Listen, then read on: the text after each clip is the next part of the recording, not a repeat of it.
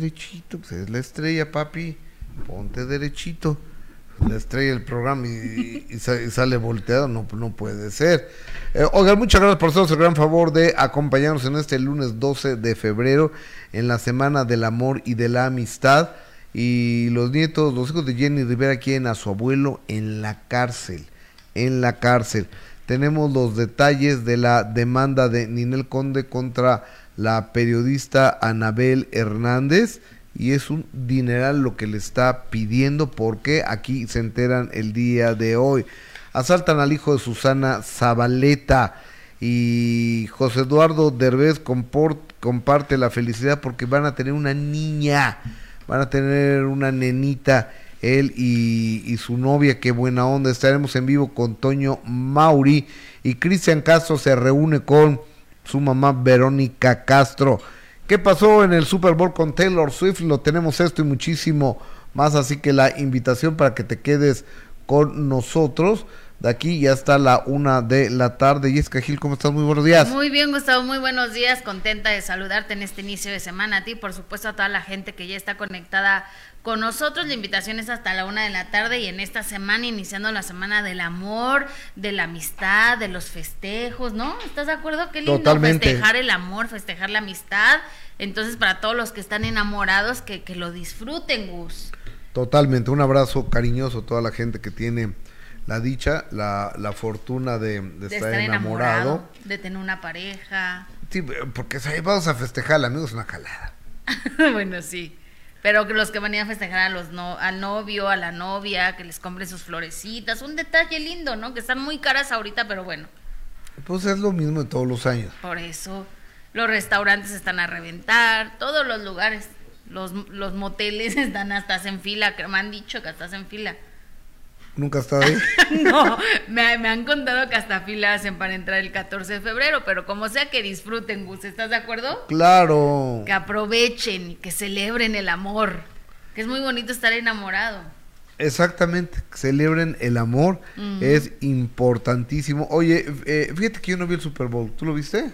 Sí, sí lo vi, fíjate. ¿Y? Por Taylor Swift, porque la verdad es que de fútbol americano no sé absolutamente nada. Lo que sí es que yo escuchaba a los comentaristas que era había sido una de las mejores finales de que según escuché que el último cuarto fue el chido. Exactamente, que, que, había sido lo más emocionante que se había visto, porque como tú dices, fue ya casi de último momento que hicieron este una anotación, así se dice. Touchdown. Este, entonces que por eso había sido un partido te, te, repito lo que decían los comentaristas, muy bueno, de lo mejor que se había visto en un partido de, de, Super Bowl y obviamente lo que se esperaba también la presencia de Taylor Swift y cuántas veces lo iba, la iba a tomar la cámara. 21 veces, 21 veces. Sí, fueron muchísimas.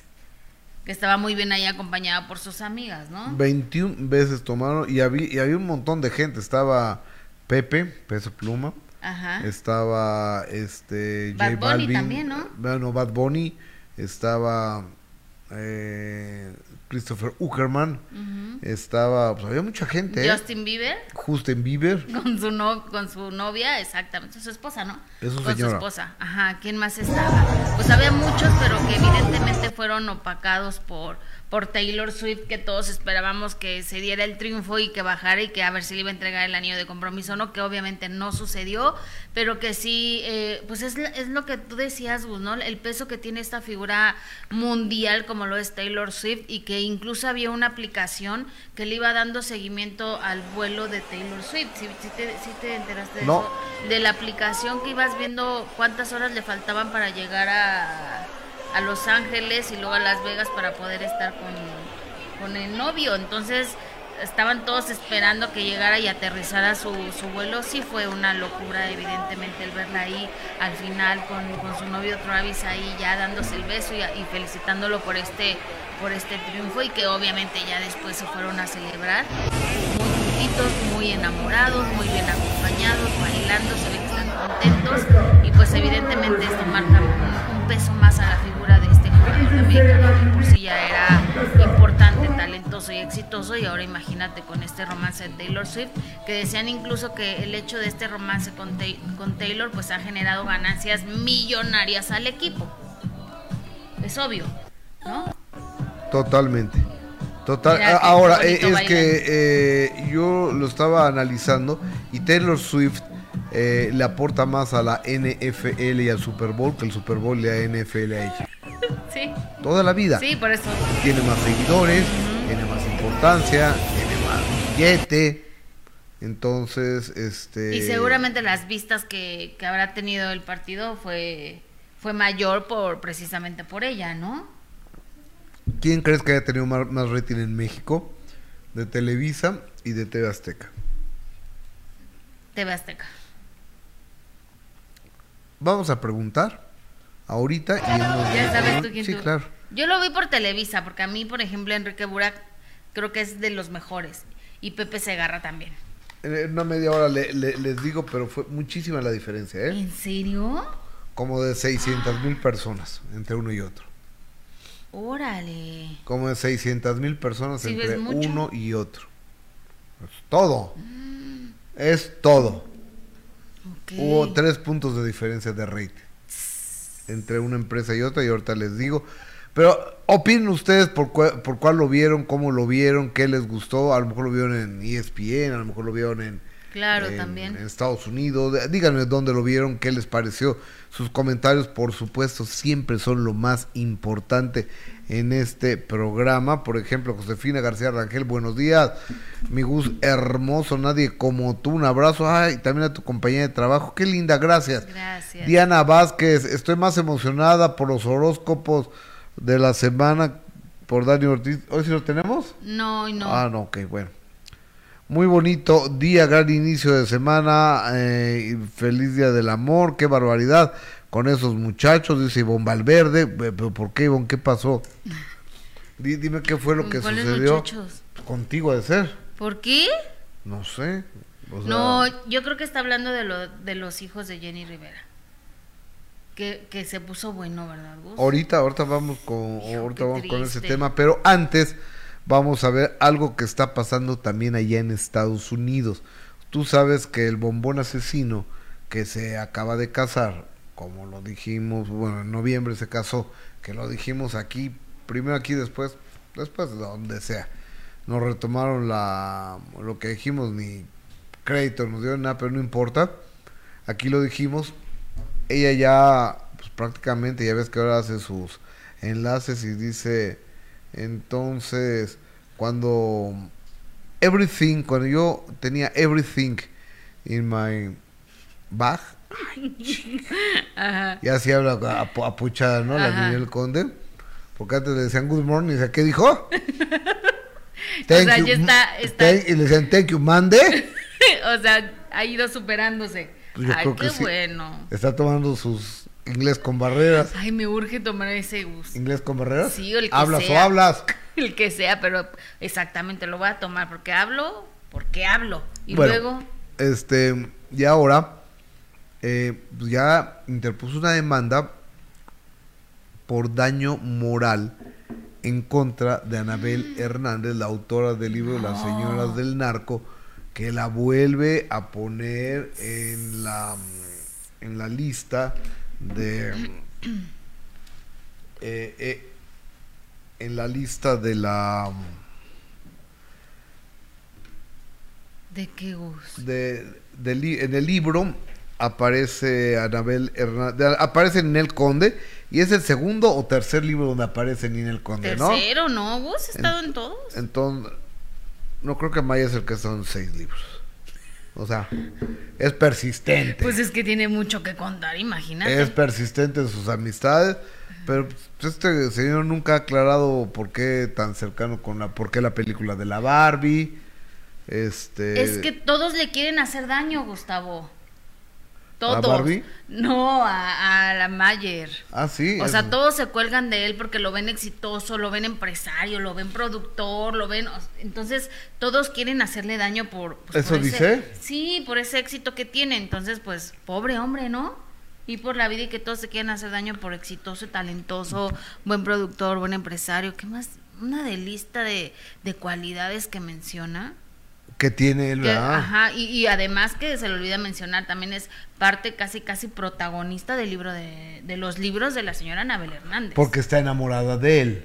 Ajá, está enamorada. Eh, eso es lo que Mayer dice, ¿no? Exactamente. O sea, que, que él aparece tanto en los libros de, de Anabel Hernández porque está ella enamorada de él. Ahora, la, la realidad es que a Ninel pues hay que creerle también la mitad porque todo lo que ha dicho siempre han sido mentiras. Claro, ¿no? por supuesto. O sea, siempre que se dice algo de ella, siempre sale, desmiente y después resulta que hay pruebas de que siempre sí sucedieron las cosas. El día que se iba a casar con Larry Ramos, toda la prensa ahí, no, no, ¿de qué boda hablan? Yo estoy en mi casa perfecta, tranquila y resulta que se estaba, en ese momento se estaba casando. Entonces, a Ninel Conde, perdón, pero lo que diga se le puede creer nada más la mitad porque lo único que ha demostrado es que, pues que dice muchas mentiras y que niega todo lo que se dice de ella, Gus. Totalmente. ¿No? De, acu- de acuerdo contigo, dice, es muy mentirosita ella. Ajá. Y este... Bueno, de la última vez que tú dijiste de la boda, Gustavo, no subió ese video burlándose. Claro. O sea, se estaba burlando y diciendo, ay, aquí en, en Nueva York, ay, aquí está mi árbol, estoy en el Rockefeller Center casi, casi burlándose y la señora terminó casándose.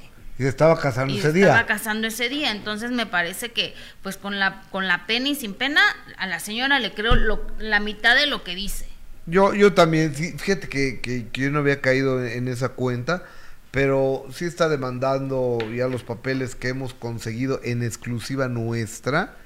En exclusiva nuestra, nadie más tiene estos papeles. Este, los consiguió mi amigo Lord Ramsés. Desde allá, en- desde Las Vegas, Nevada, lo, lo, lo consiguió Lord Ramsés, que sí se está casando, digo que, perdón, que sí Que está demandando a Anabel Hernández allá en Estados Unidos, no sé si allá si vaya a funcionar la, la demanda, porque pues, todas las demás a las que involucra, todas las demás a las que involucra, nadie, nadie las demandó. No, no, no, acuérdate, Galilea Montijo no salió llorando toda acongojada diciendo que por favor ya le dejaran en paz, que ya no tiene nada que ver y que iba a demandar y yo, que se sepa, hasta ahora no hay nada. Sí, no, que yo sepa tampoco. Y ha mencionado a muchísimas, eh, Gustavo, muchísimas. Sí, sí, sí. Entonces, bueno, Ninel Conde sí cumplió eso que, que ella aseguraba, solo así le creemos, mira, ahí están las pruebas de que sí hubo una, una demanda, no como otras que dicen, va a pasar esto, voy a hacer esto, me voy a defender, voy a, ¿cómo es posible que me estén mencionando en algo tan, tan grave? Pues lo primero que yo haría, Gus, como lo he dicho muchas veces, si me mencionan a mí, que obviamente no me van a mencionar porque yo no he tenido nada que ver con esas cosas, pero en un momento donde te mencionan y te involucran en un tema tan delicado y tan especial, pues lo primero que haces, Gustavo, es tratar de limpiar tu imagen al, en ese momento vas y haces una, una denuncia, ¿estás de acuerdo? Sí. O sea, no permites que crezca más este chisme o este rumor o estas especulaciones y que se dude de tu integridad y de lo que, de lo que has luchado por muchos años de tener una imagen. O sea, lo primero que haces es defenderte. No sé ustedes qué harían. Yo creo que haríamos todos lo mismo, ¿no? Defendernos en ese momento y levantar una denuncia en contra de quien está difamando de esa manera, involucrando en algo tan feo como lo es tener relaciones o romances con, con gente que, que está pues en malos, en malas situaciones, digamos, ¿no? Totalmente. Y la verdad es que pues no se ha sabido de otra demanda en contra de Anabel Hernández. Cuando se le cuestiona a Anabel Hernández, ella dice que desconoce que haya una demanda en su contra. Entonces todas las que prometieron que iban a demandar, pues ninguna ha cumplido, por lo menos hasta ahora de la que sabemos, es de Ninel Conde con estas, con estas pruebas. Sí, por daño moral. Exacto. Norma Padilla, hola queridos amigos. Ian, eh, Ian Pasarán DF, hola, ¿qué tal? ¿Qué qué? No, no entendí qué. Que nos ayuden por favor con su like. Hola, ¿qué tal? Buenos días, les saludo desde la colonia Doctor, les abrazo fuerte, excelente lunes, gracias.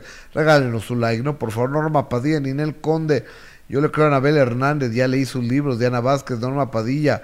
Hola, amiga hermosa, ya ves, hay plática entre ellas. Eh, creo que Ninel solo acaba con su credibilidad, así que no te preocupes, Gus, tú sigue informándonos. Liz Munguía, saludos, amiga Norma, Pa- bueno, este, aquí, Li- Liz Munguía y Norma Padilla, son plática. Este, recomiendo mucho los libros de Anabel Hernández, son muy claros en cuanto a las actividades de Ninel y Galilea, entre otras. Ah, altamente recomendable para los que gustan de ese tema. Eh, Diana Vázquez, a Liz Munguía. ¿Por qué se mandan un WhatsApp? ¿Eh? Un WhatsApp que se manden entre ellas, ¿no? Sería más fácil. Un, un- un Diana le manda un WhatsApp a, Sí, a Liz, eh, eh, entonces entre ustedes se ponen a platicar padrísimo y este Porfa, ¿no? Porque aquí es para el programa. O sea, no, no quiero ser grosero, pero pues estamos pidiendo que, que nos apoyen con los comentarios. Ustedes más están platicando. De ustedes, por. ¿No? ¿Y cómo estás? ¿Qué hiciste el fin de semana? ¿Qué onda? No, yo te quiero mucho. Yo, yo también te quiero mucho a ti. Pero, entonces mejor le pasas tu WhatsApp y se mensaje en directo. Aparte que de una pregunta, ¿dónde vieron el Super Bowl?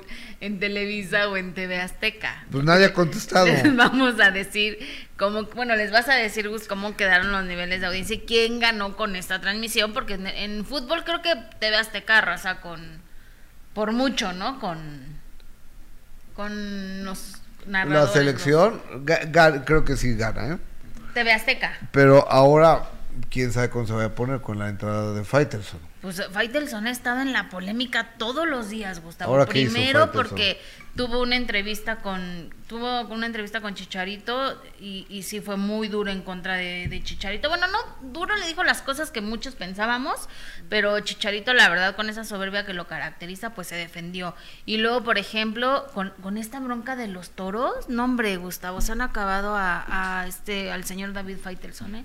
Pero él está en su postura, a través de las redes sigue contestando, se defiende, mientras madres a que se las tiene que mentar y está rudo en las redes sociales David Faitelson.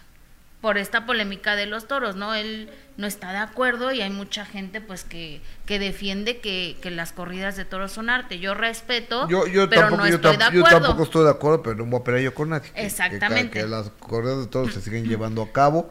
Yo no me voy a poner a respeto ante todo. Porque también es intransigencia.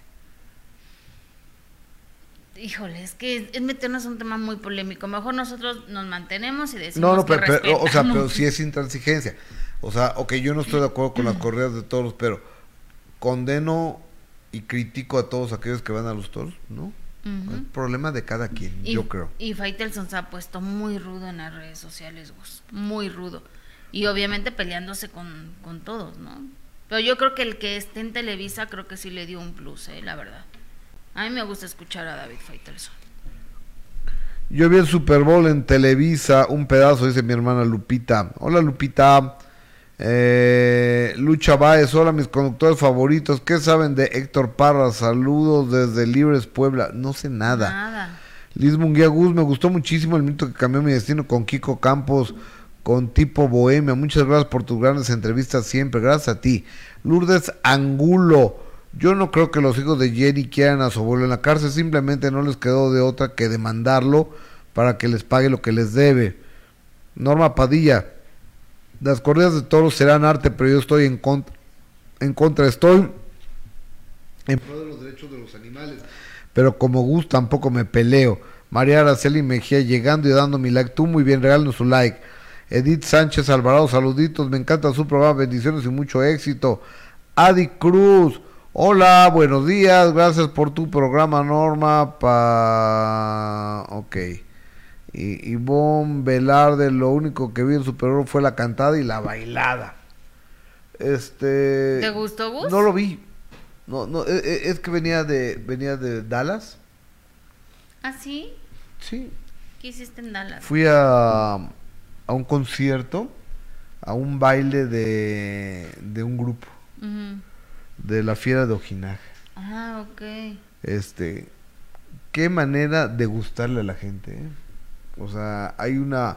Pero fíjate que en Dallas hay pocos mexicanos, hay muy pocos mexicanos. Yo, yo no conocía a Dallas, nunca había estado. Es una ciudad muy bonita.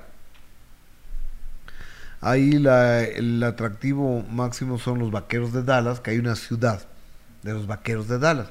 Hay este un centro comercial, un, eh, hay un hospital, hay canchas, hay todas las calles se llaman Avenida de los Vaqueros de Dallas, Avenida no sé qué, aquí y allá, pero pues los vaqueros tienen como 80 años que no ganan nada, ¿no?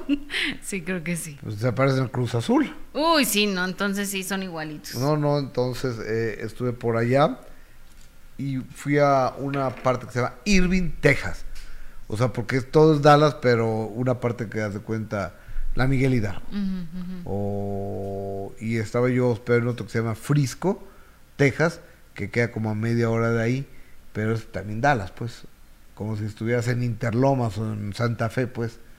Entonces está bien bonita, ¿eh? La, la ciudad de Dallas, Texas, a quien mando un saludo cariñoso. Y la fiera de Ojinaga que cada vez este la hace más, ¿verdad? Gus? La fiera de Ojinaga son un fenómeno Un estos fenómeno. cuates.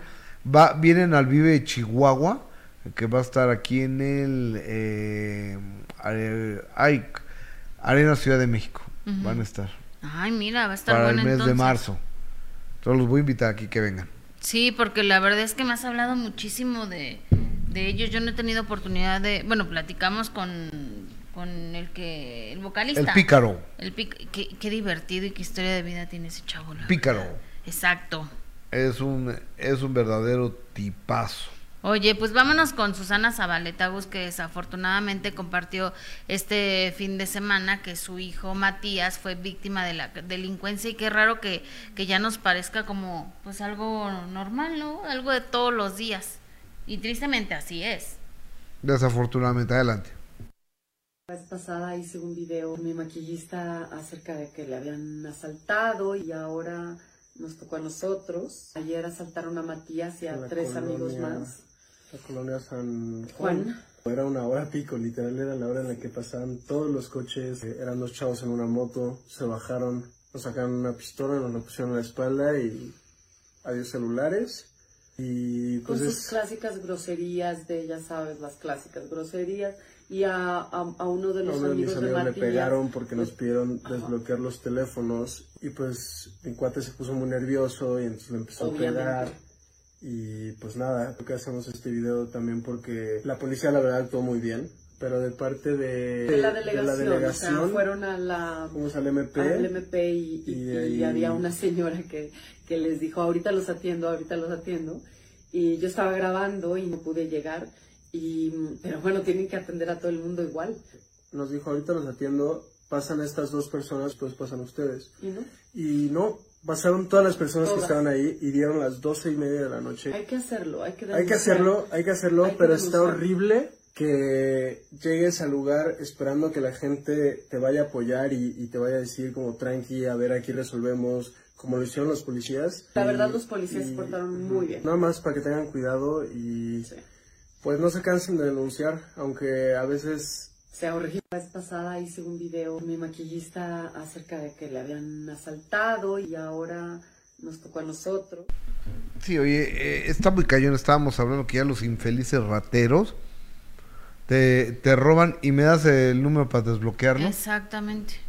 O sea, imagínate nada más también a uno. Me enteré de unos chavitos de secundaria que iban caminando. Iban aquí a un centro comercial al nuevo Tical, Taical, o no sé cómo se llama. Mítica. ¿Eh? ¿Mítica o cuál? Mítica ese, el nuevo.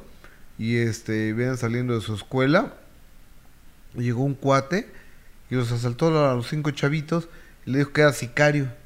Ay, del cártel Jalisco torre. Nueva Generación, entonces que pues, le, le dieran sus carteras y este y sus celulares, todos, y que les le anotaran en un papelito el- el- los números para desbloquearlos, porque aparte lo, si no los iban a, a matar por una camioneta verde que estaba ahí atrás con cuates que le estaban apuntando. Entonces pues, los chavitos se asustaron y se los dieron. Imagínate, pues sí, de secundaria. Aparte, Gus, pero como, o sea, imagínate aquí que vas llegando al lugar y, y, aparte tienen todo el tiempo para decirte, me tienes que desbloquear el teléfono. Imagínate con los nervios estar ahí desbloqueando tu teléfono y dar con toda la, con toda la información que puedas tener en, en tu celular. O sea, van a tener acceso a toda tu vida, a todas tus cosas. Digo, las aplicaciones del banco, afortunadamente te piden una clave, ¿no? Y no puede entrar cualquiera. Pero imagínate que revisan tu celular y van a ver absolutamente todo. Todo. Híjole, está, está horrible la situación, la verdad. Horrible la situación. Digo, ahora le tocó al hijo de, de Susana Zabalete y ella como figura pública pues lo comparte en las redes sociales, desafortunadamente lo que se está viviendo, pero pues esta situación es de todos los días, a todas horas y en todos lados. En Dallas, dice Adriana Dávila, sí hay muchísimos mexicanos, igual no te tocó verles porque te quedaste en Frisco, que es uno de los mejores suburbios de Dallas. Yo viví muchos años allá y toda mi familia sigue en Dallas, dice Adriana Dávila. Muchas gracias. Ivonne Valverde, ya di mi like con mucho gusto. Sí, por favor, tenemos en cuenta la petición de Jessica y dejemos nuestro like. Apoyar al canal. Hilda Soto, hola, buenos días. Norma Padilla, está bien, Gus y Jesse. Ya platicaré menos. No, pero platica de los temas que están aquí. O sea, aquí la cosa, Norma, es que te pones a platicar de otros temas que eh, no es lo que estamos hablando. Tú platica lo que tú quieras, aquí hay libertad. Pero ayúdanos. Si estamos hablando del Super Bowl ahorita, que por qué canal lo vieron, esto y lo otro, pues dale por, ese lado. No que tú ya platicando, pues, no sé, las quesadillas el fin de semana este tipo de cosas. Digo que está bien, está bien, pero, o sea, no a la hora del programa, porfa. Y la Soto, bueno, es el pan nuestro de cada día. Qué bueno que no pasó a mayores porque tengo. Uy, ya lo perdí, ya lo perdí. Ya, aquí. Eh, porque luego los levantan y aparecen muertos. No, no, no, no, no. no. Inés Salazar Raimé. Hola Gustavo Yes, bueno, buen comienzo de semana. Apoyamos a tu canal con muchísimo gusto. Pues de, en serio, porque los veo, no veo mucho el apoyo, ¿eh? Veo muy poco apoyo, ¿eh? Sí, ojalá nos puedan no, ahí ayudar. los voy a apoyar. ¿Y cómo? Yo no veo el apoyo. Sí, ojalá que nos apoyen. El apoyo se nota, ¿no? Sí, por favor, Yo apoyen. aquí apoyándote, pues de- denme su like, compartan el programa, eso es apoyo. Sí, que Pues, se vea. Moral está bien, lo agradecemos mucho también, pero eso no, no se ven los números. No Exacto. funciona. Y la vida es tan cara. La vida está cañona, ¿no? La vida está tan cara, tan cañona y tan difícil, Gus. ¿No? Dímelo a mí. No, pues no, no, me imagino. Pues todos, Gus. Todo. O sea, la situación está bien difícil, complicada. Las que vamos al, a hacer nuestro mandado al, al mercado y eso, cada vez te das cuenta que ya no te alcanza y cada vez las cosas más. El kilo de uva 150 pesos, imagínate. Por eso hay que comer uvas. no, yo ya no compro hasta que baje. Todo está carísimo. entonces 150 bolas el kilo de uvas. Sí. Ya que después buscas y buscas en puestecitos y ya la encontré en 120. Dije, bueno, ya es lo menos, pues sí era lo menos. ¿Y cuántas uvas compras? Medio nada más. Está- Pues sí, es que es mucho, ¿no, Gus? Uvas sin semilla. Sí, sin semilla. No, porque con semilla, ¿Qué tal que era más cara con la semilla? no sé. No No, no, sé. no, o sea, no, no tengo idea si sea, yo creo, me supongo yo que sin semilla debe ser más cara, ¿no? Pues sí, yo creo que sí. No pregunto con semilla porque no me gusta con semilla, Gus. Eh, exactamente. Oye, vámonos a Los Ángeles, eh, California, donde esto fue lo, lo que pasó el viernes con la familia Rivera, básicamente con los hijos de Jenny, que tienen demandado a su abuelo, a Pedro Rivera, y les habían echado para atrás la, la demanda. La primera demanda se les dejó- no se las admitieron, pero ya metieron otros elementos a través de los cuales sí admitieron la demanda en contra de su abuelo. Y eh, vamos a ver en qué para esto, porque la- las posturas son muy claras de, de ambas partes. Don Pedro Rivera dice que él no va a dar un clavo, un 5 de más que cuando estaba Jenny viva y Lupillo vivo y que grababan con él, les daba el 50% de las regalías porque eran sus hijos. Pero que ahora sus nietos les va a dar lo que les corresponde, lo que les corresponde es el 10%, eso dice. Y ellos dicen que el abuelo no tiene por qué estar metiendo. Ahora, imagínate nada más, se muere tu mamá, tu papá es un asco, porque es un asco el papá de estos chavos, es un asqueroso violador y demás, se quedan en el desamparo y tu mamá nombra a su hermana como la albacea para cuidar los intereses de la familia, de tus hijos. Y tu marido se clava una lana. O sea, así son las cosas, no puedo arreglarlas.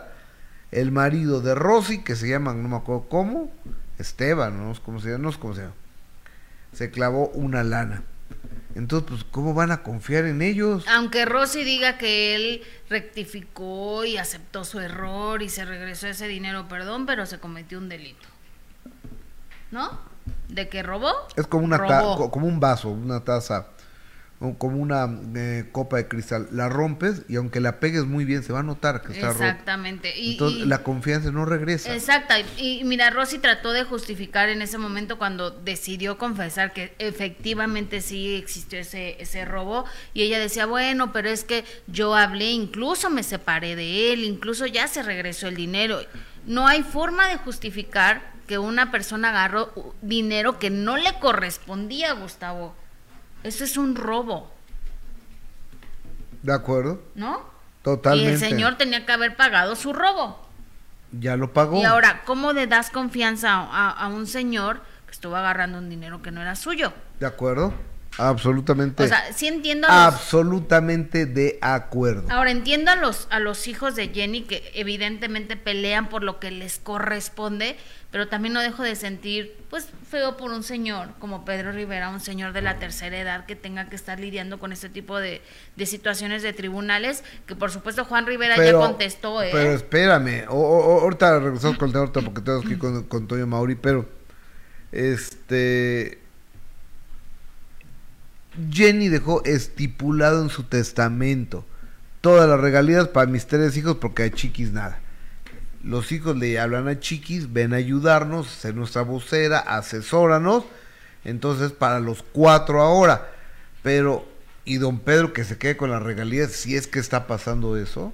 Está gacho, ¿no? Sí, también está quitando las cosas a sus nietos, ¿no? Y como tú dices, después de haber sufrido el, tener un papá tan horrible como el que tuvieron, perder a su madre en las circunstancias tan desagradables y tristes y todavía lidiar ahora en una guerra familiar por recuperar lo que lo que es suyo, porque así lo dejó estipulado su mamá.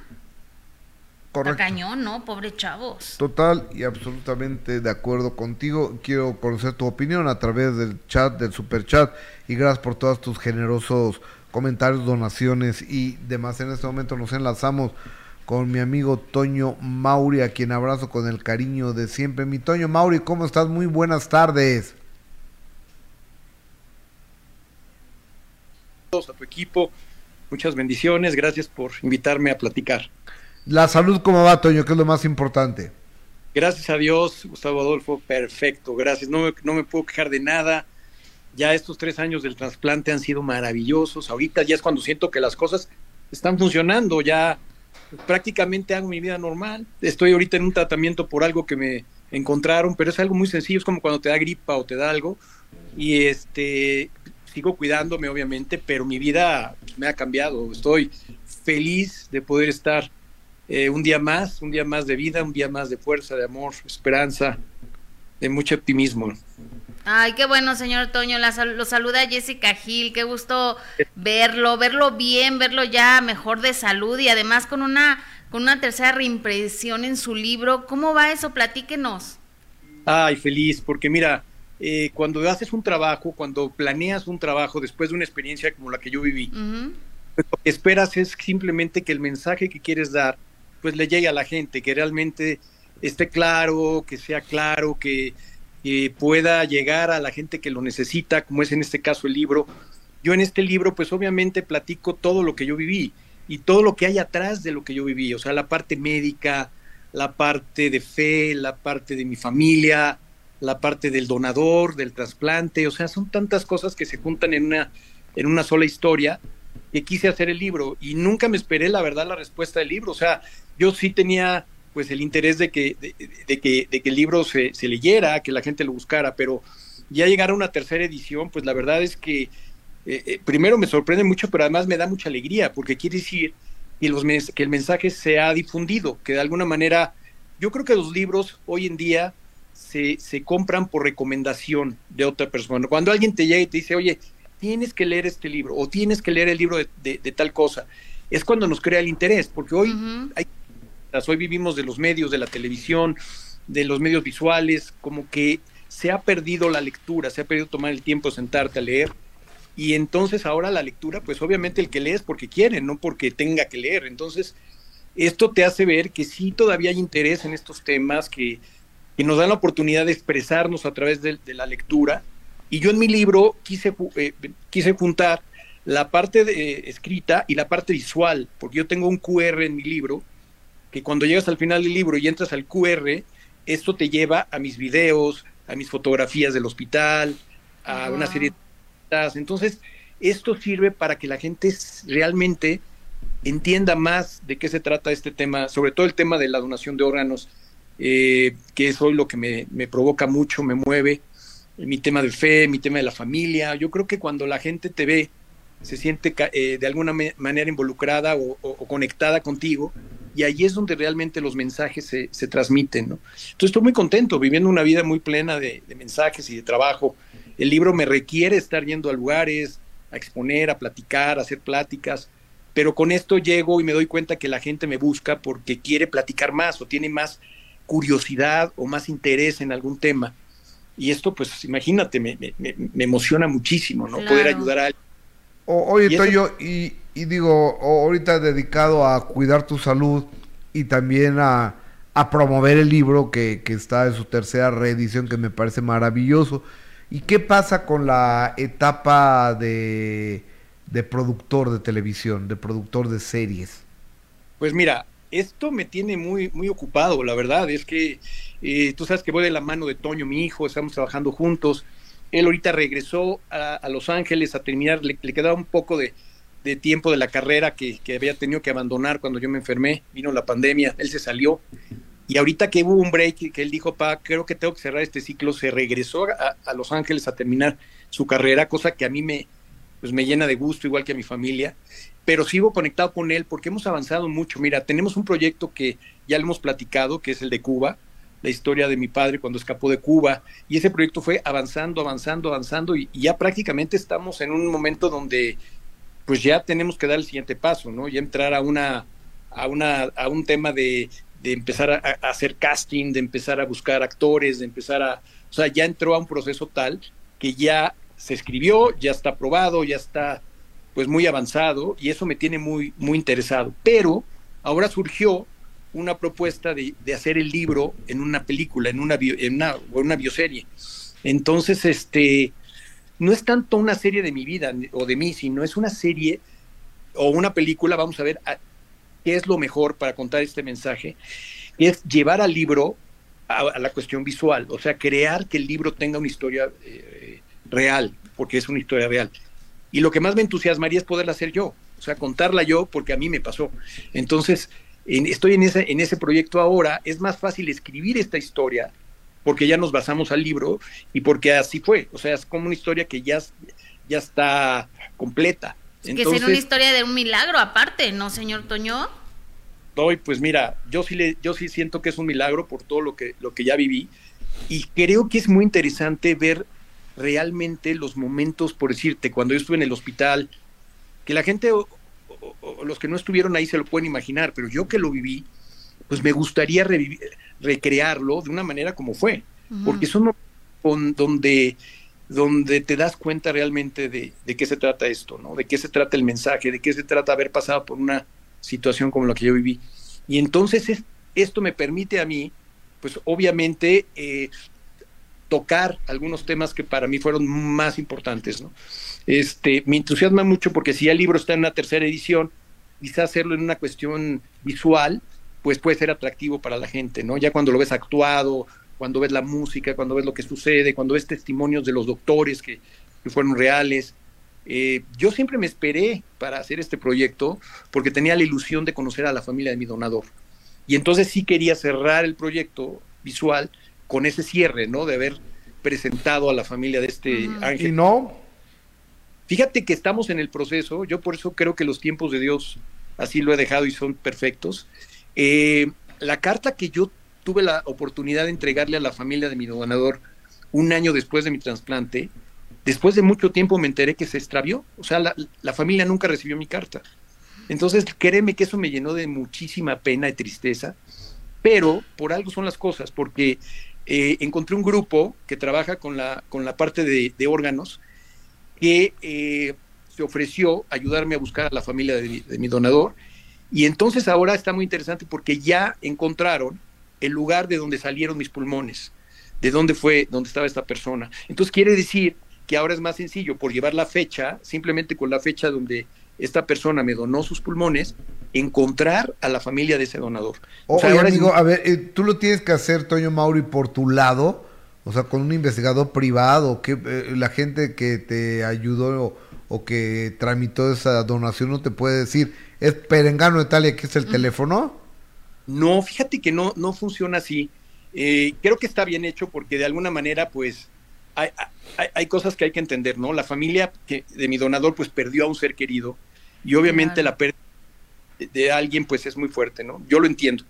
Pero también a su vez, por mi lado, pues hay, hay una serie de, experiencias y vivencias que, que, me gustaría compartir con esa familia, ¿no? Primero, tener tres años de vida gracias a, esta persona y después, pues un contacto con, ese, con esa familia que realmente tuvo que estar de acuerdo para que a mí me donaran los pulmones. Entonces, existen muchas, muchas, muchos sentimientos encontrados y yo sí tengo muchísima esperanza de que se dé. Y te digo lo mismo, creo que los tiempos tienen que ser perfectos. Mira, ya llevamos tres años que pasó eh, yo creo que ya las cosas van pasando, se van curando, se van sanando, y ahorita pienso que sería un buen momento. Ahora, ¿quiénes son los indicados para, para hacer esto, para lograrlo? En su momento el hospital, porque es el único que tiene la, la, pues el poder y la función de hacerlo. Nosotros no podemos hacerlo por nuestra cuenta. Pero ya que pasó tanto tiempo, que esa carta se perdió, que ya volví a hacer otra carta, y que, y que me vino este grupo que la verdad yo no lo busqué, sino que se, se me presentó pues entonces quiere decir que algo hay ahí que tenemos que hacer, ¿no? Entonces yo les entregué la carta a un grupo que sé que realmente van a dar con la familia de esta persona, porque eh, ellos se dedican para, a, la promoción de órganos a nivel, eh, en este caso, a nivel Estados Unidos, porque ellos son los que promueven en Estados Unidos la donación de órganos, y cuando hay órganos, los que fungen como receptores, o sea, con la información son ellos, y ellos son los que le avisan a los es muy es que esto atrás hay un mundo, un mundo que se debe de contar y que a mí me gustaría contar para que la gente entienda hasta dónde trasciende donar un órgano, hasta dónde llega ese e, ese ese ese, eh, ese, ese regalo de vida, o sea, que tú digas cuando yo me vaya, cuando ya ya no me sirva lo que lo que yo tengo se lo quiero dar a otra persona que le pueda servir. Entonces, ahí es donde realmente entre más conoces, más más te entusiasma, ¿no? Más te hace pues tomar esa decisión que, que no deja de ser una decisión, obviamente personal. Pero entonces es un hecho que todo este proceso eh, que vivió será llevado a la pantalla chica. Pues si todo sigue avanzando así, parece que sí, porque las gentes se están obviamente interesando mucho. Este, eh, yo platiqué con, con, Pepe, Pepe Bastón, que ha sido alguien que me, me, motivó para, para hacerlo. Y entonces Pepe pues me conectó con, con unas personas que son escritores y que ahora voy a tener una reunión y que este para que este proyecto se haga y sobre todo tener la oportunidad de hacerlo yo. A mí me ilusiona mucho contar mi historia porque cuando ves un actor que te representa a la persona que le pasó, pues no es lo mismo, no le pasó a él, a la persona que, representa. Pero en este caso me gustaría a mí eh, eh, escenificar ese personaje, o sea, hacerlo porque lo tengo aquí, porque estuve presente. Y entonces creo que se le puede dar todavía más fuerza a la historia y, me encantaría, la verdad es que me encantaría, sobre todo porque veo que a la gente le interesa mucho esto, esto que, a mí me pasó. Entonces, eh, pues mira, yo, ustedes saben que yo siempre dejo todo en manos de Dios y Dios sabe cómo manejarlo, cómo hacerlo. Este, cuando vamos para un lado, de repente vemos que pues, se abre el camino hacia otro lado y por eso nos vamos para allá. Pero, pero yo me dejo ir y, son, y no dejo de pensar, de producir. hay otros proyectos que también están ahí, que se están empezando a, a desarrollar. y, aquí lo importante y lo que le doy gracias a Dios es que yo ya tengo la fuerza de hacerlo. Antes me costaba mucho trabajo poder estar en las reuniones, poder hacer lo del casting, no podía. Y ahora, ahora sí tengo la fuerza, me levanto, tengo energía, este, me pongo a pensar, empiezo a, escribir ideas. Entonces eso, eso me hace estar activo y eso es lo que le, le doy gracias a Dios que me haya permitido volver a esta, a esta actividad. Qué bueno. Y el sábado 17 se va a encontrar con la gente, ¿verdad? En Plaza Satélite. Sí, voy a Plaza Satélite a firmar mis libros y a dar un pequeño testimonio, una pequeña plática. Eh, firmar los libros y la gente que tenga la, posibilidad de ir, pues me gustaría platicarles algo del libro, referente al libro que, que, obviamente se van a llevar y que yo les voy a firmar. Porque es importante que haya esa información eh, extra, por decirlo de esa manera, ¿no? Y además tener un contacto directo con la gente, que a mí me gusta muchísimo, porque hay gente que tiene muchas dudas y a veces el teléfono pues no alcanza o el tiempo no alcanza. Pero cuando hay este, estos eventos, como que, como no es una cantidad enorme de gente, sino son grupos chiquitos, es cuando yo tengo más plática con las personas, ¿no? Entonces aprovecho esos momentos para gente que tiene dudas o, podamos platicar, ahí en ese momento este, lo, lo, hago. Y es el 17 de febrero en el en la, bueno, en Sanborns de, este, y muy contento. Es algo que es la primera vez que lo voy a hacer desde que, desde que salió el libro y este, no, sé cómo, cómo funciona, pero bueno, ya, ya aprenderé. Y los quiero invitar. Oye, tengo muchos comentarios para ti, fíjate, Norma Padilla, ¿de qué trata el libro de Toño Mauri? De todo este proceso que ha vivido desde la COVID, que lo llevó a pues casi perder la vida y después recibir el trasplante de dos pulmones, que fue un proceso fuertísimo y que Toño, gracias a Dios y gracias a, a su familia y gracias a un equipo médico maravilloso sacó adelante. ¿Lo dije bien, Toño? Perfecto, mejor no podía ser. Pero, eh, oye, y luego te preguntan, este, gracias a Dios, Toño, dice Ivonne Valverde, y los avances médicos y obvio su disposición. Rosa Méndez, Toño, mil bendiciones en tu vida. Eh, María Araceli Mejía, Toño Mauri, qué gusto verlo. Eh, después pienso que no, bueno, pienso que no es bueno saber quién es tu donador, porque son muchos factores mal y por eso se llama donador. Bueno, es el punto de vista de la gente. Eh, saludos a todo el equipo. ok. Toño Mauri dice Jenny Olivar, me cae muy bien. Siempre trae muy buena vibra. Wow, Plaza Satélite, me queda cerca. ¿Cuándo estará? El 17, ¿no, Toño? 17 de febrero voy a estar. Si Dios quiere, ahí estaré. A las 5 de la tarde. Toño, pues, por ahí nos encontramos en Plaza Satélite. Aprovecho para abrazarte, Toño Mauri. Yo también los quiero muchísimo. Gracias por estar siempre presentes. Que Dios los bendiga y a todo el público que tenga la oportunidad, ahí lo espero. Vamos a platicar mucho de este tema, lo más que se pueda. Cuídate, Toño, muy buenas tardes. Un abrazo cariñoso. Gracias a todos. Gracias. Bye, gracias. Bye. Toño Mauri. Ay, qué interesante, ¿no, vos? O sea, esto que vivió, que la verdad es que nosotros que lo vimos de fuera y que siempre estuvimos eh, preocupados por lo que estaba enfrentando y que era incertidumbre de no saber qué era lo que iba a pasar, que ahora lo lleve a la pantalla chica y como él dice, actuado por pues por él, ¿no? Qué mejor que lo que él lo vivió, lo sintió, o sea, me, me llama ¿Lo padeció? Lo padeció, claro, pobre. Y mira, es un milagro, Gus. Totalmente. O sea, que le dijeran a su esposa, ya despídase porque ya no, ya no va a pasar la noche. No, y, su señora esposa, no, no, no sabes el valor, las ganas, echada para adelante de una de, de, una manera. Es una, es una pareja que está tan bonita que hasta gorda cae. Y eso es amor, Gus. caen mal, caen mal porque, o sea, son a todo dar. Pero eso es amor. No, es broma, obviamente. Pero estás de acuerdo como tú siempre me dices, eso es amor. Eso es amor. O sea, el que estuvo ahí 24/7 y luchando por, por salvarle la vida, aunque ya no era la doctora, ¿verdad? Pero por, por encontrar el donador, por moverse, por todo, eso es amor. Sí, eh, está bien padre, hacen una, una gran pareja y tienen unos hijos maravillosos. Exactamente. Pero bueno, regresamos. Entonces a, la familia Mauri Alemán, un abrazo y un Claro, y también un abrazo a la familia Rivera. Ah, sí, es cierto. que seguimos con eso. vámonos directamente ahora a... Bueno, el viernes Gus se encontraron en los tribunales y Jenny y Chiquis, perdón, Chiquis salió junto con sus hermanos Obviamente había medios de comunicación ahí. Obviamente. Tenemos la salida dulce cuando sale Jenny. Cuando sale. No, Jenny no. Cuando sale Chiqui. Jackie.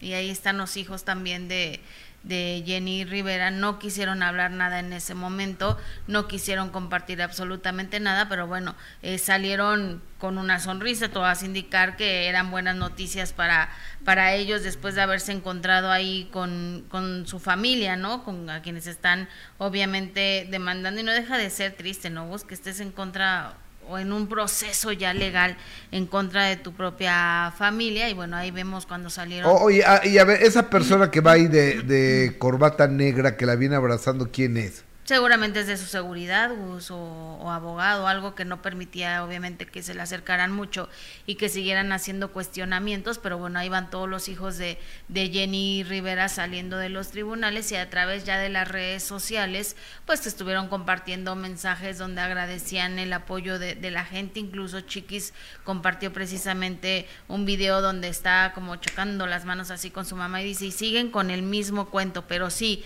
saldrá todo y sí será comprobado todo. Mi madre nos enseñó a usar el cerebro y no hacer las cosas a lo menso. No estamos felices que hayan sucedido las cosas de esta manera, pero tampoco vamos a dejar que nos sigan viendo la cara ni que sigan con sus mentiras. No es justo, pero Dios sí lo es y hoy se comprobó. Con ese mensaje, Gus, estarás de acuerdo conmigo, pues queda entender que que todo estuvo bien para, para ellos, ¿no? Por lo menos en el, en el primer encuentro que tuvieron en los tribunales, todo hace indicar... A ver, eh, primero lo que entiendo es que se había desestimado eh, esto. Eh, es decir, había dicho, no hay materia que perseguir, no hay delito que perseguir. no hay este, elementos. No hay elementos. Gracias, abogada. De nada, licenciado. Este, pero después volvieron a meter otra vez. Entonces un juez dijo, no, pues si hay elementos, pues cómo no va a haber. Que siempre sí y que siempre sí. Se están clavando un vidrio.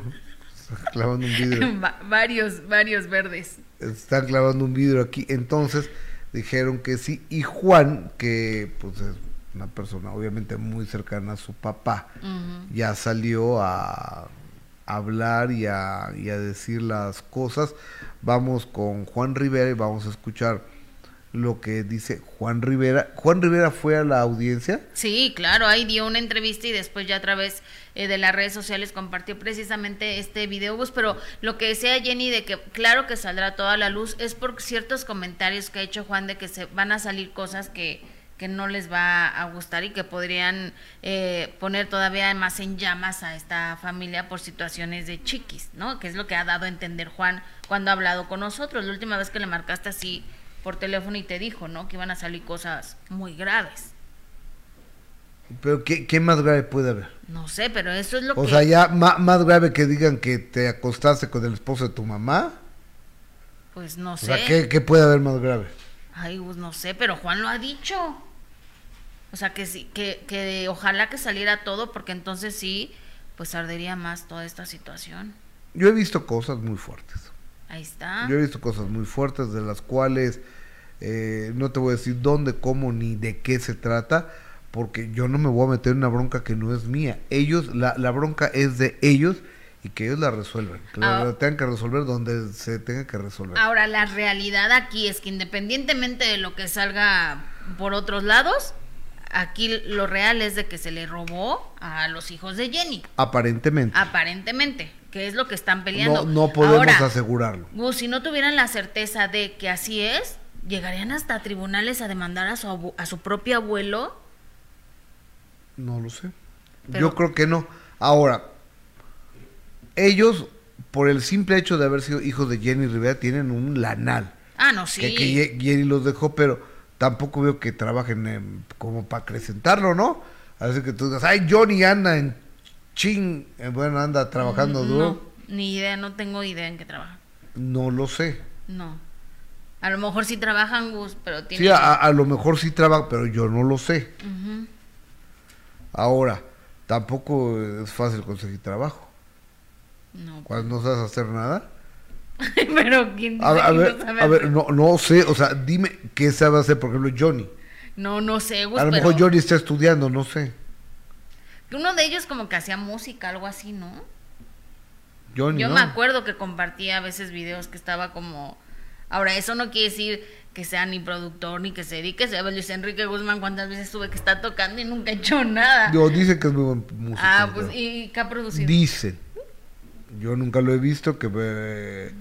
O sea, él era... ch, así, así, ¿no? De DJ. Ajá. Ahora, a lo mejor el hijo de Jenny sí trabaja, pero pues la verdad es que no tenemos Es más, tampoco Luis, seguimiento. Luis Enrique Guzmán, espérate, hacía la música incidental de Mujer Caos de la Vida Ah, Real. pues es muy buena entonces. ¿Y por qué no habrá seguido? No tengo idea. O sea, ¿quieres que le preguntes? pues es que, por ejemplo, yo tampoco sé lo de los hijos de Jenny Rivera, no tenemos un seguimiento 24/7, a lo mejor si trabajan. puede ser. Y lo tienen como no les gusta compartir su vida. Como dicen los gringos, low profile, perfil bajo. Bajo perfil, exacto. Bajo perfil, exacto. Me está sirviendo mis clases de inglés. Con Ninel Conte. Con Ninel Conde, exactamente. Oye, este. vamos directamente con. Juan. Con Juanito Rivera, a ver qué fue lo que explicó Juan Rivera el viernes. Adelante, Juan. No he hablado con mi papá. hablé brevemente con mi hermanita. Volví a hablar con el abogado. Eh, vi a mis sobrinos mm, en persona por unos cuantos minutos. Eh, después de sepa cuándo fue la última vez que, los vi, tal vez más de un año. Eh, y es desafortunado de que, de que pues las cosas se den así, pero es lo que es. Eh, algo que, que sí les puedo asegurar y les puedo decir es que estoy tranquilo. Eh, sé el tipo de hombre que es mi papá, sé el trabajo que desarrollamos en la empresa de mi hermana, sé lo que logramos y lo que aprendimos y estoy agradecido del tiempo que estuve ahí. Mm, sé el trabajo que viene. Entonces, mm, la neta, me siento bien tranquis, no siento coraje, no siento tristeza, no siento... Simplemente se me ha encargado y se me ha encomendado, creo es la palabra, a realizar un trabajo y simplemente es lo que voy a hacer. Simple y sencillamente es lo que voy a hacer. Eh, lo voy a hacer de la mejor manera posible. Eh, desafortunadamente un caso de esta magnitud, eh, sale todo, todo. Va a salir, van a salir cosas mías, van a salir cosas, eh, o sea, no sé qué exactamente vayan a querer, mm, el, el abogado, más que nada, querer sacar para descreditarlo a uno. Este, pero es algo que sucede de ambos lados. Creo que al final de cuentas, nadie va a salir ganando aquí. Creo que todos vamos a perder. Creo que la familia eh, va a sufrir, eh, toda la familia. Entonces, ¿qué, hay que hacer? Pues seguir en la marcha. O sea, algo que sí les aseguro de esta situación es que voy a ganar. Y digo ganar yo el caso no. O sea, intento sacarle lo positivo a cada situación voy a aprender.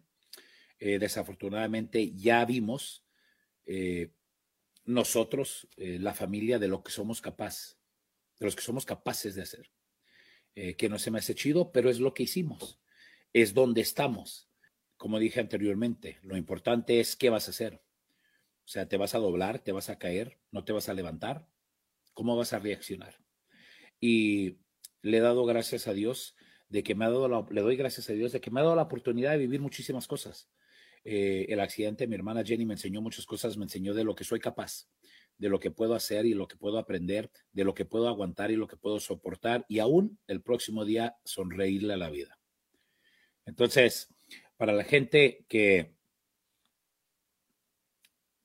opina, pues tienen, están en su derecho de apoyar a quien sea. No hay ninguna bronca no se lo reprocho yo. Eh, yo sé que a toda la, yo tengo un carácter especial, especial se podría decir.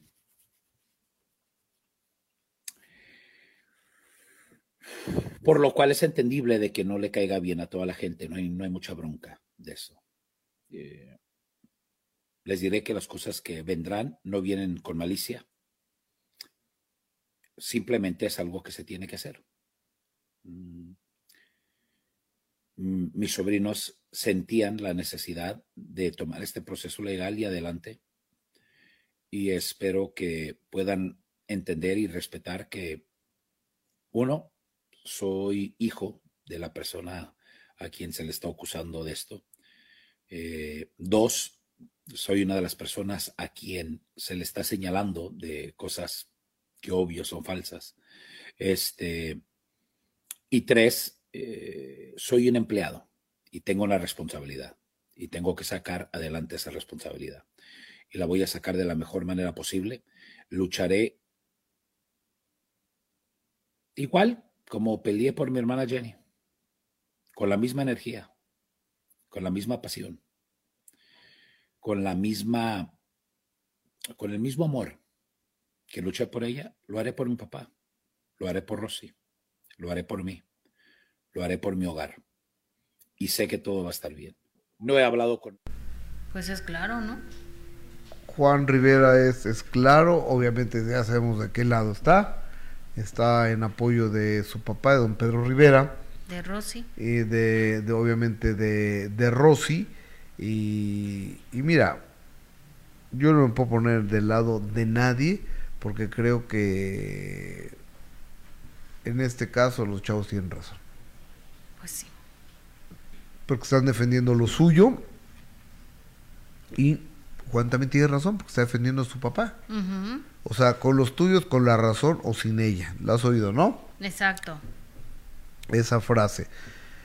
Eh, tengo comentarios del más Aparte él es claro, Gus, él dice que pues no tienen la razón los sobrinos, entonces pues tendrá que comprobarlo en, en los tribunales, ¿no? Y con pruebas, o sea, muy fácil salir a decir que, que están mintiendo, pero pues ahí sí ya hay que comprobarlo. Donde haya plata siempre habrá problemas. Uno se muere y nadie sabe para quién trabaja, dice Marcela. Antonia García. Jenny le, Johnny le gusta la música, ¿ves? Eh, eh, dice, a ver. Hay un dicho muy cierto, hijos de padres trabajadores, hijos huevones. Por lo de los hijos de Jenny Rivera, no, no forzosamente, ¿eh? Chiquis trabaja mucho. Yo creo que sí. Rosa Méndez y Ro, Rosy y Juan, ¿en qué trabajan ellos? No tenían nada y ahora tienen casa. ¿De dónde? A Rosy y Juan, ¿en qué trabajan? Ellos no tenían nada. No, ¿cómo que no tenían nada? Bueno, trabajaron muchos años con Jenny, ¿no? Le, o sea, Sí, muchos años. sí. Jenny, un saludo general a todos mis amigos del chat. No olviden dejar su like. Sí, de- dejen su like, ¿eh? Maribel Chávez, no es la familia, es la empresa. ¿Y dónde está la burla de Juan que iba, no que iba a ganar?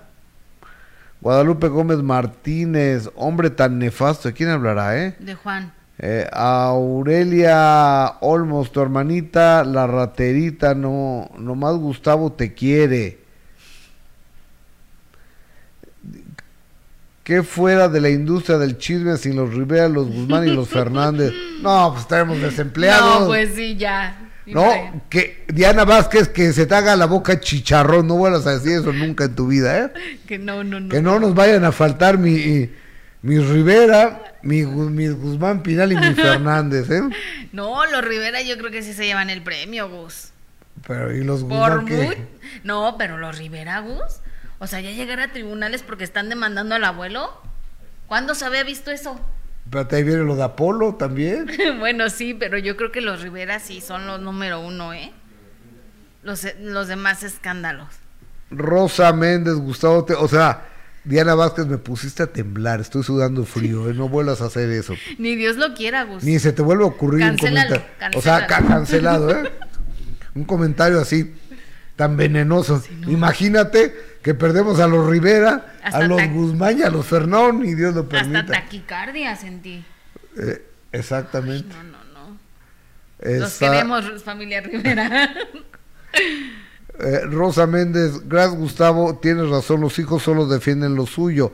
Arcelia Martínez, ese tipo tan odioso no quisiera un, hermo, un hermano así que feo. o sea, sí les cae mal Juan, ¿verdad? Pues ahí estas personas me caen muy bien, la verdad. Sara Ramírez, buenos días, Gus y Jesse. Un abrazo desde California. Eh, a ver.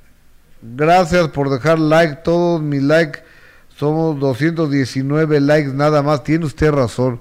Somos muy pocos likes, ¿eh? O sea, ¿qué onda? Déjenos su like, o sea, el dedito así para arriba. Compartan esa transmisión. Suscríbanse al canal. Activen la campanita para que les llegue la, la notificación. Ok. Oye, ay, fíjate que ya está siendo una buena costumbre poder platicar con mi amigo, el doctor, el psicólogo Omar Villarreal sobre el mundo de las adicciones. Y ahorita te voy a platicar algo, Omar, que le acaba de pasar a la abogada Mariana Gutiérrez. Fíjate que ayer en un restaurante le pusieron unas gotas que la hizo. eh, es más, Mariana, pa- pa- pa- Sí. pa- pásale, pa- pásale por favor pa- para que nos digas, porque vamos a hablar con, con, una, con Omar Villarreal, que es un experto en, en adicciones, en drogas todo esto, porque la cosa se pone, pero color de hormiga. Doctor Omar Villarreal, ¿cómo estás? Buenas tardes, ahí andas, Omar. Amigo, qué gusto saludarte. Qué gusto ¿Cómo te va? ¿Bien? A todo dar gracias a Dios. Qué bueno. Te, te presento a la abogada Mariana, Mariana Gutiérrez, Omar. Hola Omar, ¿qué tal? ¿Cómo estás? Mucho gusto. Buenas tardes. Placer. Buenas tardes. Oye, pues aquí ya es... Ah, cuéntanos, Mariana, lo que te sucedió el día de ayer. No, bueno, este, esto lo, lo, lo quiero dejar también para toda la sociedad y también para tu auditorio, Gustavo.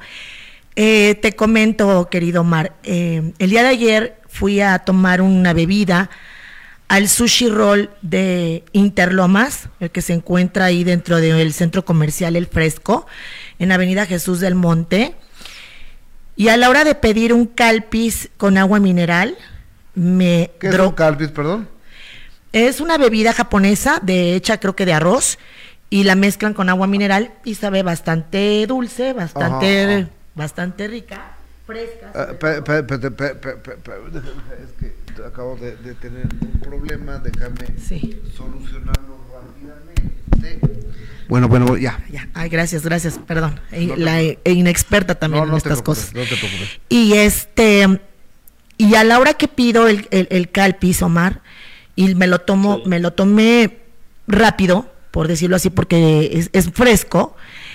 Yo calculo que aproximadamente en 10 minutos estaba yo a punto de perder la conciencia. Eh, Me quedé casi dormida, yo iba con mi perro. Y mi perro empezó a hacer un ladrido como de de peligro, de cuando sienten ellos un tema de peligro. Y, y porque llegó una pareja, de verdad que le doy gracias a Dios y a la vida llegó una pareja a auxiliarme un matrimonio que me dijo, Eh, este, ay, me dijo, aquí le agarro, sí que, aquí, que le- me dijo que si me sentía bien o, o que qué me a ver, pasaba. espérate, vamos a se- separarlo un poquito. A ver, a ver, a ver, háblame, háblame ahí. Ya, ya, ay, no, no soy. Sí, sí, sí. ¿Sí? Sí, ahí ¿Sí? está. que si me sentía bien, que si me auxiliaban, yo estaba literal, Omar, sin voluntad, no me podía parar. A la hora que me ayudaron a auxiliar, me auxiliaron a, a levantarme, caminaba toda, pues literalmente drogada, horrible. ¿Y tu carro quién lo manejó? Mi carro me lo manejaron estas personas, me, me, me, me auxiliaron, pero Gustavo no me podía casi ni mover. Y lo más impresionante de esto es que fue en una zona eh, residencial, una zona donde hay mucha seguridad. Es de la zona de Interlomas. Ajá, en Whisky Luca, en Estado de México, exacto. Y donde la verdad es que siempre hay mucha seguridad, pues estos, estos individuos no les importó. Eh, fue entre el mesero, el bartender, el gerente, todo el restaurante de Sushi Roll está involucrado. Estoy muy alertada porque nuestros hijos van ahí, y bueno, y obviamente todos los lugares, ¿no? O sea, eh, preocupa, pero nuestros hijos van ahí y con una mano en la cintura, Gustavo, lo hacen como para robarte tus pertenencias, robarte la camioneta. Yo fui de manera muy rápida porque me estaban esperando eh, familiares y gente que tenía citada en mi casa para lo del Super Bowl. Y pues preocupadas porque yo no llegaba, eh, no podía ni agarrar el teléfono, no, no pude hacer nada. Entonces, hablando con Perdiste la voluntad. completamente la voluntad. Y yo le quería preguntar a Omar, porque voy a, obviamente ya voy a hacer mi denuncia, hago un llamado, Gustavo, si me lo permites, a las autoridades de Whisky supuesto, Lucan, claro.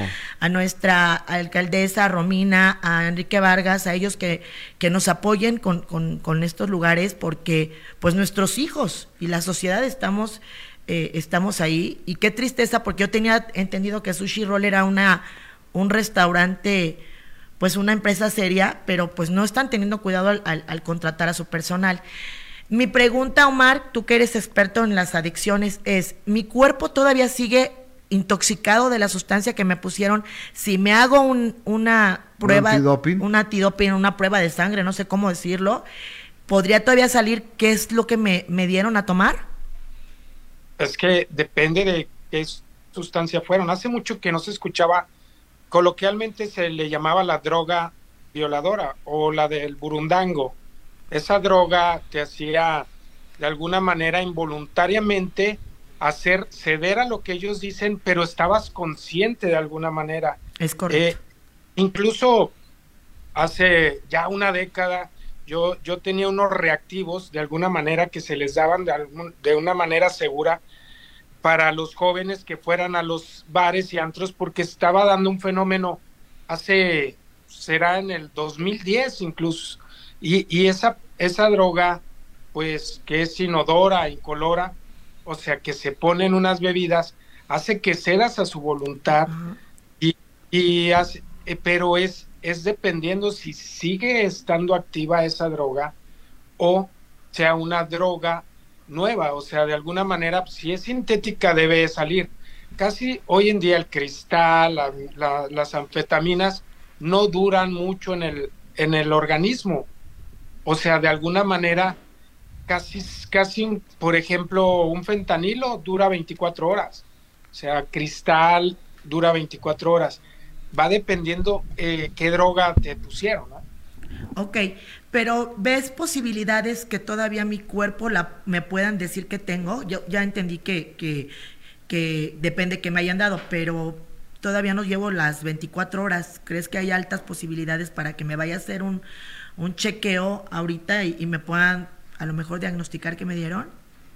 Claro, sí, sí, sí, definitivamente más seguro es uno en sangre, porque el, el básico que es de orina, pues pide, pide el de 10 reactivos o 8 reactivos, los más básicos, ¿no?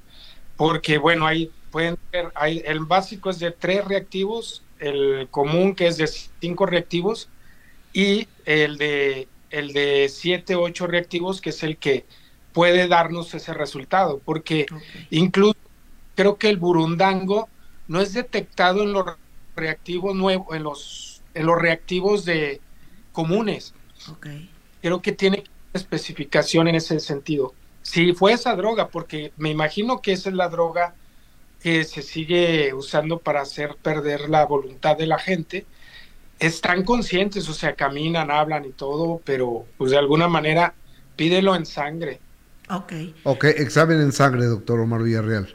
Pero sí es cierto, Gustavo, lo que dice, te quitan la voluntad. Es más, las personas me preguntaban que si estaba bien y yo les decía que sí. Yo les decía que estaba bien cuando yo me estaba sintiendo pésimo. Es impresionante, de verdad, Gustavo, le, a todos los que te escuchan y te ven y a todos los que puedan recomendar, cuidemos de verdad lo que pedimos en los restaurantes, cuidemos a nuestros hijos, cuidemos nuestra sociedad. Y un factor muy importante que quiero también decir, yo iba sola con mi perro. Creo que también han de escoger a sus víctimas, porque yo fui a hacer unas compras para llevarlas a mi domicilio Ujú. para el tema de- del- del Del Super, Super Bowl. Bowl. Y yo creo que, bueno, no más bien no creo, estoy segura que dijeron, ah, mujer sola, aquí ahorita aprovechamos, le robamos, pues yo creo que por lo menos la bolsa o mis pertenencias, ¿no? Eso yo creo que hubiera sido- Seguramente. Qué horror. Claro. Híjoles, qué, qué, qué, qué tremendo.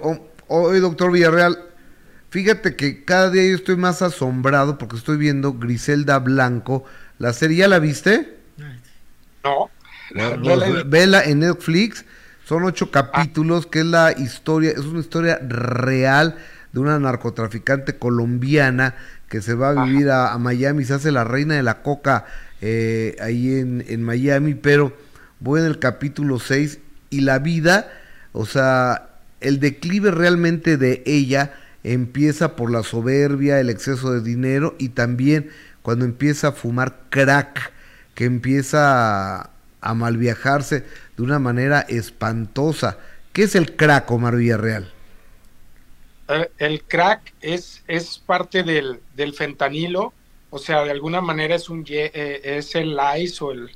eh, el crack es generado por sintéticamente, es una droga sintética y hay muchas presentaciones, incluso volvemos a lo mismo, lo pueden hacer desde, desde pastilla hasta piedra, o sea, se puede fumar. Y bueno, eh, también se puede inyectar. Había uno, unos llamados picaderos, de alguna manera, que aquí eran unas ventanitas. Hay un municipio acá, acá en el norte que era a nivel per cápita el, el número uno en consumo de crack. Y este tipo de picaderos era que en una ventanita metían la mano, los inyectaban, ni siquiera veían al, al dealer, ¿no? Al, al, vendedor. Este, y el crack, pues bueno, viene siendo de una manera sintética, pues impresionante, este, el, la adicción, ¿no? Porque te genera mucho más, mucho más high, o sea, mucho más eh, pues, adicción que cualquier otra droga. Bueno, está, el primero está el, la heroína, que es, de, que es derivado el crack de la heroína también. Es una, una mezcla. O sea, la heroína y el crack son lo, lo, lo más adictivo que hay. Sí, bueno, el fentanilo y luego la heroína y luego el crack. Primero está la, la nicotina, que es 10 veces más adictivo todavía que la heroína. Wow. O, oye, eh, entonces, es que son tantas preguntas que se me ocurren cuando estoy eh, contigo, Mar Villarreal. Por ejemplo, o sea, fumar vapes, que está tan de moda de los chavos, es peligrosísimo. Claro, claro, definitivamente todavía no se pueden generar mucho, muchos estudios sobre esto, pero de, eh, eh, es obvio que generan daño, por ejemplo, en el vapor. El vapor genera, genera hongos, este, y, y, pues bueno, al final de cuentas vienen siendo químicos, es nicotina, y todavía, no, o sea, no hay una, una prueba científica de alguna manera que nos dé una, una reacción de qué se pueda generar a, largo plazo, porque son realmente nuevos. Yo creo que llevan del 2019 o 2020 para acá y todavía no hay algo que nos pueda generar que ah, fue generado este cáncer por el, por el vapes, pero sí en el, desde el 2015 que se usaban los cigarros electrónicos en los Estados Unidos, pues ya se veían daños como este mo, como, como es, eh, eh, a, que dañaban los, los, ¿cómo se le llaman? Los, de los pulmones, lo, eh, los pequeños... Los, este, ay, los bronquios los alveolos. Ah. O sea, los, que sí, las, las pequeñas partículas los pulmones. Pero los vapes lo están usando muchísimo los jóvenes, Gustavo. Bueno, ya más que el cigarro. Desafortunadamente qué, sí, qué horror, y creo que... Pe pero aparte, creo que compras unos vapes que, que tienen ahí la, la, hierbita y fuman marihuana y no huele. No. Ah, sí, claro, ese es el wax, el, el, el, el que es el hachís o de alguna manera lo que es el, la cera de la droga, de la, de la marihuana más bien. Antes le llamaban el hashish, que, que era que se untaba en, en, el mismo cigarro de la marihuana, que es como la cerita o lo que le llamaban el, el, la miel. Y, y ese ahora lo, lo, generan en un vapes, en un, en un cigarro electrónico, que pues estás fumándolo, te genera la misma reacción ¿Por qué genera la misma reacción? Porque lo que nos da, lo que nos hace alucinógenos en este sentido es el calor.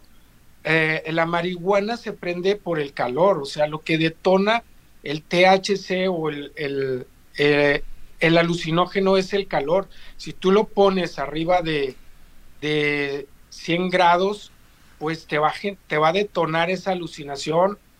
O sea, por eso es, es, es es la marihuana mucho más, más adictiva que la nicotina todavía. Wow. Y es la Oh, droga que hoy en día oye, doctor, pero para eso está Libérate Laguna, afortunadamente, con cientos de historias de éxito de personas curadas, ¿no? Así es, sí, sí, sí, ya, ya llevamos 20 años en esto y, y bueno, vamos cumpliendo ya casi los, los 15 mil pacientes tratados de alguna manera y pues bueno, eh, estamos acá en la ciudad de Torreón, Coahuila y cualquier asesoría que estamos con gusto. O- oye, amigo, Pues yo lo voy a ver. eh, a- a- hay que ir a verlo. O- oye, fí- fíjate que que el, otro día, cuando hice un comentario de, una persona que pues, sacó TV Notes que era muy borracha, entonces eh, pues dije, pues es la, eh, la Chupita Martínez, entonces, porque pues así le pusieron ahí en TV Notas, ¿no? Eh, no, en, TV y novelas.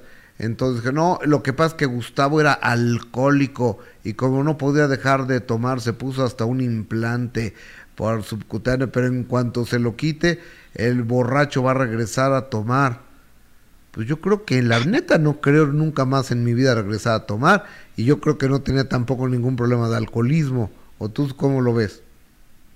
No, claro, o sea, definitivamente el uso es, el uso y el abuso es diferente, ¿no? Y aparte, bueno, tú lo decidiste por salud, por, por, por, por, por algo no, no por abuso, sino de alguna manera por algún beneficio personal y tranquilidad para ti. O sea, muchas de las existe, perdón, existe la voluntad. perdón, perdón. Estaba platicando con Omar Villarreal hasta Torreón, Coahuila, de Libérate Laguna. Teléfonos apareciendo en pantalla y es una opción profesional para salir de cualquier tipo de adicción, Omar.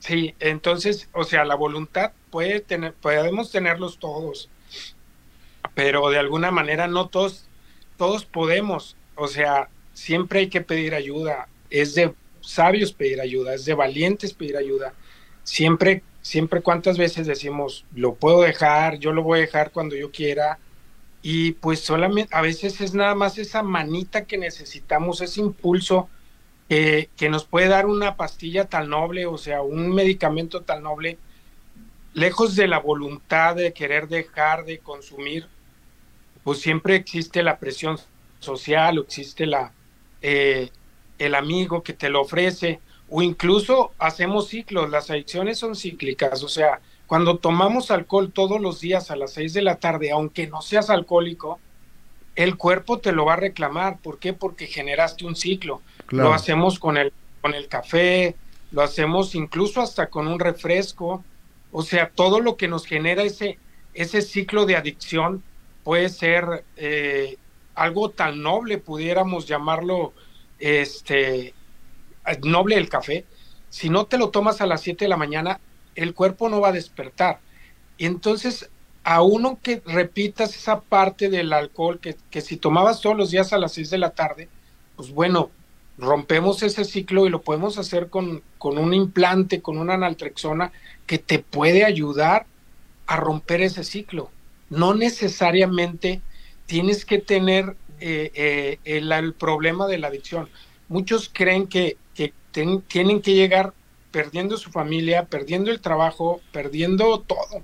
Y no, muchas de las veces podemos hacer esos cambios eh, radicales en nuestra vida y, y, y, todos esos sabios también decir, bueno, pues es que en realidad para mí el alcohol no significa más que problemas, ni diversión, ya, ya llega un momento en que ni nos divierte claro. el alcohol. Muchas veces así pasa, ¿eh?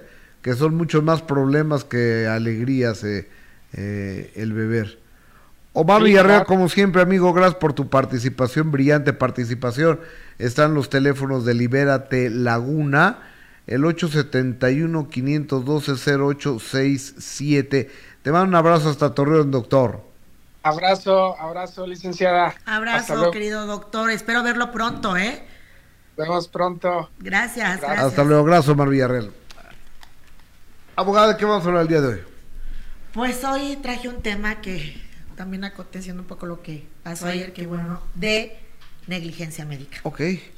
Ahora, ¿cómo demandar a un doctor si uno no sabe, o sea, ellos tienen la ventaja de que saben más que nosotros porque son doctores y ellos no, uno no sabe lo que va a, pasar. Es correcto, Gustavo. Pues de verdad que te quiero decir que hay un tema grave, grave, grave en lo que es la parte de la Ciudad de México y nuestro país de excesiva negligencia médica por parte de los médicos, sobre todo del, del sector público, donde es impresionante, Gustavo, los juicios que se encuentran en los tribunales al respecto de las afectaciones que han tenido las personas en sus órganos, en sus partes físicas, en las exteriores y otros, como no, hasta la muerte.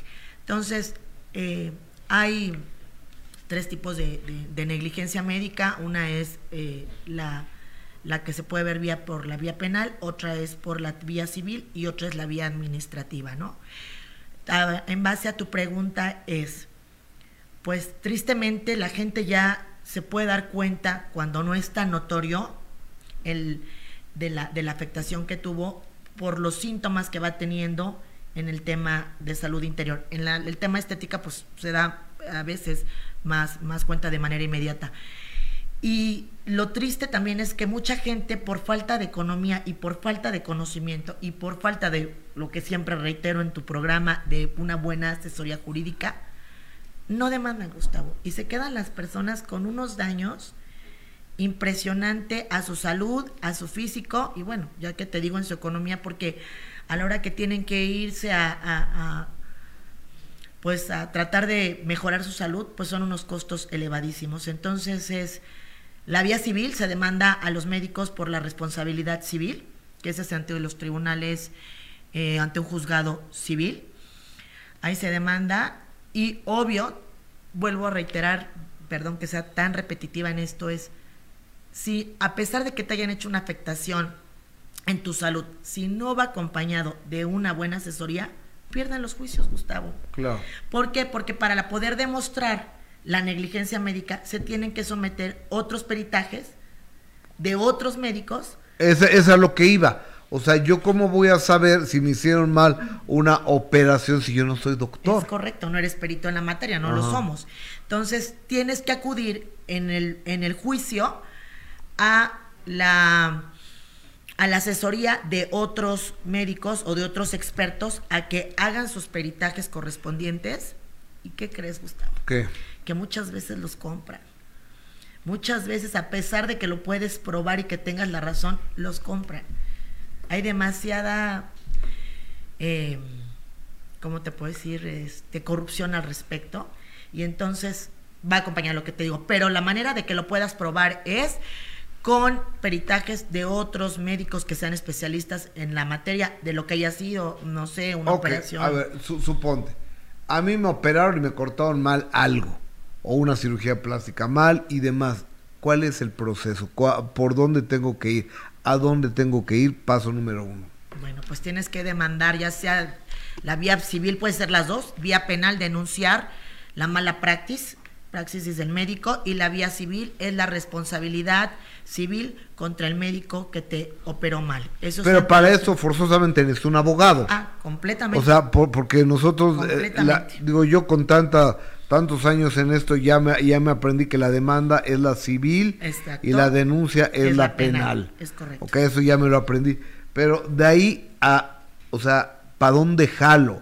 O sea, jalo con un abogado, me voy al búnker de la fiscalía o, qué hago? Vas al, bueno, vas con tu abogado, uno que pueda ser el, el, experto en materia penal para la denuncia penal y el otro vas en, con un abogado experto en materia civil para la demanda civil. Muy bien lo dijiste, Gustavo. La civil es demanda, la penal es denuncia.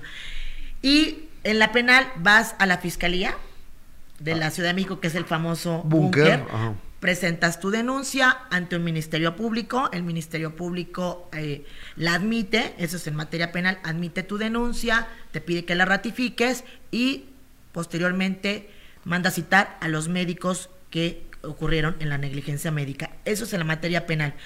Muchas veces la gente que no tiene el recurso económico puede ir a denunciar de manera voluntaria solos, pero les cuesta más trabajo, luego las dejan, no por hablar mal de la fiscalía, pero a la fiscalía hay que ayudarle muchísimo, de verdad, hay que empujarla con abogados, hay que empujarlas con estar yendo, estar este siempre muy preocupado por, por el tema, ¿no?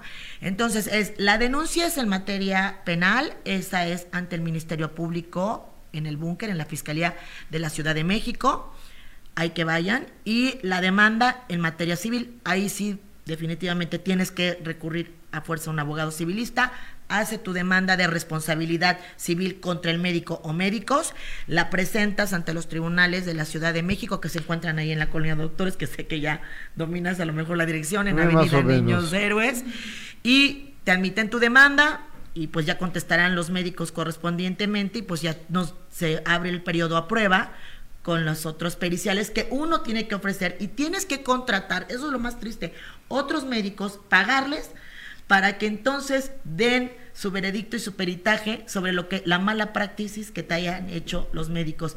Y está horrendo, Gustavo, te desde que te dejan este las famosas estas gasas adentro, han dejado instrumentos adentro, este han cortado mal órganos. No, no. Yo creo que después, eh, bueno, no creo, más bien hay estadísticas que después de que las demandas más comunes son las de la pensión de alimentos y contra la violencia de la mujer, la que le sigue es la negligencia médica. Qué impresionante. Impresionante. Sandro Lomelí, ¿cuánto cuesta una asesoría para poder demandar a un hospital, licenciada? Dependiendo este los perjuicios que haya tenido. ¿Dónde te encuentran? Me encuentran en más redes en como abogada Mariana Gutiérrez, en Instagram, en Facebook y en TikTok. Pero eh, también les puedo dar el domicilio de mi despacho, que me encuentro en Bosque de las Lomas, en Avenida Paseo de los Ciruelos, número 190, segundo piso. Y también me encuentro en el World Trade Center, en Avenida Insurgentes, en la calle de Montecito, en el séptimo piso, despacho 702. Ok, dice, primordialmente se empieza a través de la CONAMED, no sé qué sea eso, siempre y cuando no recaiga en los temas que no prevé la propia comisión. ¿Qué es la CONAMED? Es la comisión que está encargada de regular a los médicos. Ok. Sí, es cierto. Primero puedes, dependiendo la gravedad, no siempre, ¿eh? O sea, sí puedes ir ahí si el tema es más administrativo, no es, fue tan grave como pudo haber sido una omisión en un tema de medicamentos, por ejemplo, sí. Pero cuando ya las cosas son graves, sí puedes ir, pero la verdad lo mejor y lo que yo le sugiero al tu auditorio es demandar en la vía civil y en la vía penal. En ambas. En ambas. Ok. Abogada Mariana Gutiérrez, gracias por estar con nosotros. No, gracias y espero que me sigas permitiendo tu espacio para poder apoyar al, ¿Cómo no? al público. Y Gustavo, por favor, que de verdad sí podamos alertar a nuestros hijos de lo que me pasó el día de ayer. No, pues está. Es el sushi roll de. eh, Paseo Interlomas. No, no, no es Paseo Interlomas. No, perdón, tienes razón. El sushi roll de la Avenida Jesús del Monte, que se encuentra adentro de la Plaza Fresco. Donde está la comer, pues, Sí, fresco. fresco. eh, de Jesús de- del Monte, qué pena. Gracias, Mariana. No, gracias a ti. Eh, oigan, a las 4.30 de la tarde nos encontramos en De Primera Mano, de 4.30 a 6.30. Y si Dios nos presta vida, mañana aquí, ya saben, 11.30 de la mañana. Soy Gustavo Adolfo Infante. Buena semana, muchas, muchas gracias. Buen día.